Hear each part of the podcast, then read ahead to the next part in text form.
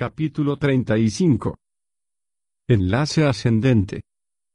La casa de Erdenetes vibra con la energía de las máquinas antiguas, alimentados por un generador hidroeléctrico ubicado en el sótano, las luces brillan, las agujas tiemblan y los dispositivos extraídos de antiguos cerebros de Stalker rechinan y chasquean. La estancia está cubierta por una maraña de cables. En el centro de este nido de maquinaria está la Stalker fan pulsando los teclados de marfil. Brillantes y diminutas luciérnagas danzan para ella al otro lado del cristal de una vieja pantalla informativa. Susurra para sí cadenas de números, letras, crípticos códigos extraídos de sus recuerdos del libro de Ojalata, el lenguaje olvidado de Odín. Para Fiskake, nada de esto tiene sentido. Cuando su stalker no le pide que arregle o transporte algo, se dedica a deambular por las estancias muertas, o sale al jardín y contempla los peces congelados en el hielo del estanque, o simplemente duerme,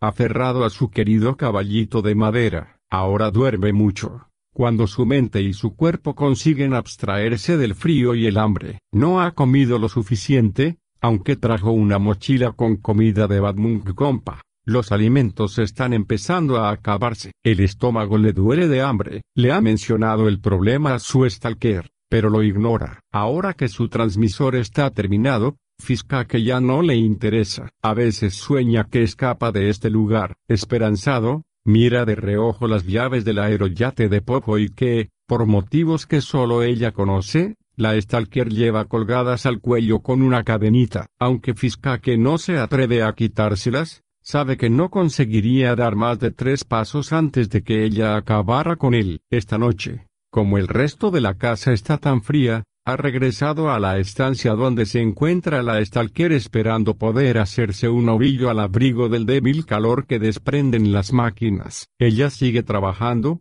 tecleando todavía sus cadenas de números. El repiqueteo de sus dedos de acero sobre las teclas suena como si la misma dama muerte estuviera jugando a los dados con los huesos de los difuntos en la región de las sombras. Los mecanismos hidráulicos chirrían en algún lugar del tejado, vertiendo una nieve de yeso desmenuzado. Afuera, donde la verdadera nieve se arremolina en torno al tejado y las aves stalker montan guardia para alertar de la presencia de aeronaves espías, una antena con forma de platillo gira y se inclina para orientarse hacia un punto concreto al noroeste, en lo alto del firmamento.